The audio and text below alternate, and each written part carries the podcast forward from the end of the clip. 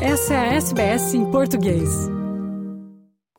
Olá, estes são os destaques do noticiário em português da SBS desta terça-feira, 27 de dezembro. Com vocês hoje, Fernando Vives. O Bureau de Meteorologia do país alerta que uma onda de calor deve atingir o pico em todo o sul da Austrália nas próximas horas. No território do norte, a projeção é de chuva intensa. Alertas de ondas de calor foram emitidas para a Austrália Ocidental, Austrália do Sul, Vitória e Tasmânia, com temperaturas acima da média. As temperaturas estão previstas para até acima de 30 graus em Sydney, Melbourne, Canberra e Perth. Uma série de mortes por afogamento durante os feriados de Natal e Boxing Day levou as autoridades a enfatizar os banhistas para serem mais sensatos na hora da diversão na água durante este pico de calor. Uma jovem de 17 anos morreu ao sul de Melbourne depois de ser encontrada inconsciente na água. Outro homem em Vitória se afogou em um lago ao nordeste do estado. Um jovem de 19 anos se afogou no Natal em Lorne, no sudoeste de Vitória. E uma mulher da Austrália do Sul de 73 anos se afogou perto de Adelaide. Tanto a polícia de Vitória quanto a da Austrália do Sul estão preparando relatórios sobre os casos.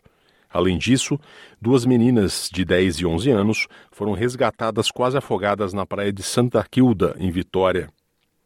Kane Treloar, do Life Saving Vitória, alerta para que banhistas tenham cuidados sobre a segurança da água depois de cinco mortes relacionadas à água nos últimos dias.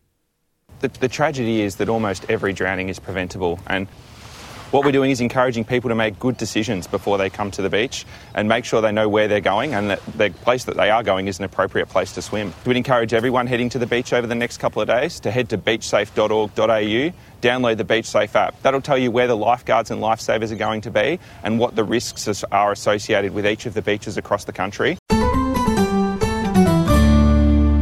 Moradores de partes do território do norte estão se preparando para inundações. O ciclone tropical Ellie continua a provocar chuvas intensas em uma vasta área do território. O Bureau de Meteorologia diz que um enorme sistema de chuvas pairava sobre a região de Barkley, cerca de 100 quilômetros a sudeste de Tennant Creek. Chuvas intensas são possíveis, com risco de inundações repentinas, com risco de vida a sudeste da cidade. O meteorologista Mosese Reiko disse que as chuvas mais fortes provavelmente seriam registradas na região. A principal agência de bem-estar animal da Austrália pede aos donos de animais de estimação em todo o país que se preparem antes das celebrações de Ano Novo para garantir que seus bichos estejam seguros.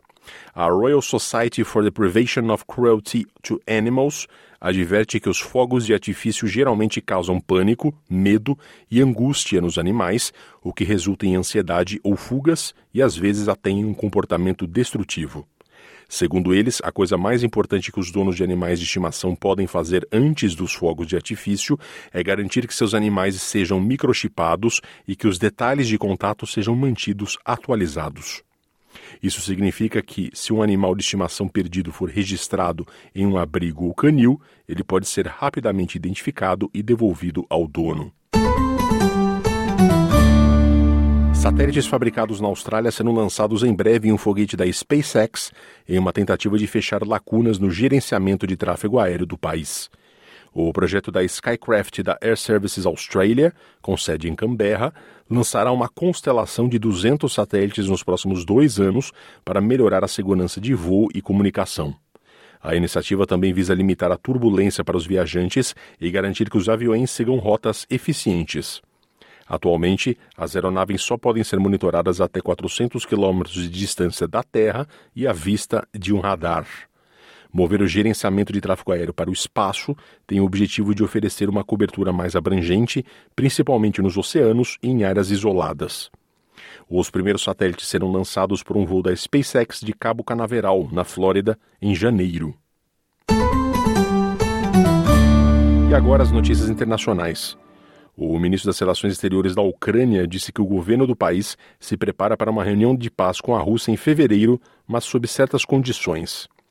Dmitry Kuleba disse à Associated Press que a Ucrânia prefere negociações de paz nas Nações Unidas com o secretário-geral Antônio Guterres como possível mediador por volta do aniversário da guerra. Ele diz que a Rússia só poderia ser convidada para tal cúpula se o país enfrentasse um tribunal de crimes de guerra primeiro e um tribunal internacional. Every war ends in a diplomatic way. The, every war ends as a result of the actions taken at the battlefield and at the negotiating table. We think that the best, the United Nations could be the best venue for holding this. UN Secretary General, he has proven himself to be an efficient mediator mm-hmm. and an efficient negotiator, and most importantly, as a man of principles and integrity. Mm-hmm. So we would uh, welcome his active participation. Ele também diz que a Ucrânia fará de tudo para vencer a guerra em 2023 caso a diplomacia não funcione.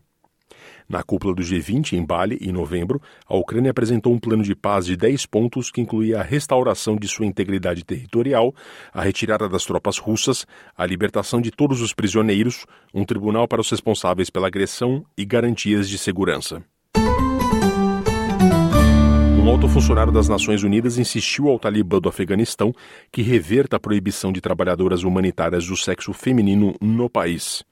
A administração talibã ordenou a todas as organizações não governamentais locais e estrangeiras que não permitissem que mulheres trabalhassem até novo aviso.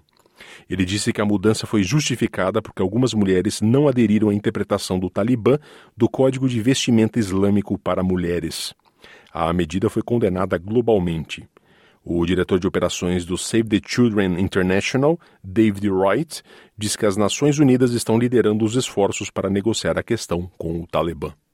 At the moment, the the sector as a whole is uh, negotiating with the Taliban to see what can be done, and that's led by the United Nations. Um, so uh, they, they, they are taking the lead and uh, meeting with uh, the various uh, uh, authorities um, to see if this problem can be resolved. We're just asking the uh, the Taliban to rescind this decision because ultimately, if they don't, the consequences will will be borne by the mothers and children of Afghanistan. Quer ouvir mais notícias como essa? Ouça na Apple Podcasts, no Google Podcasts, no Spotify ou em qualquer leitor de podcasts.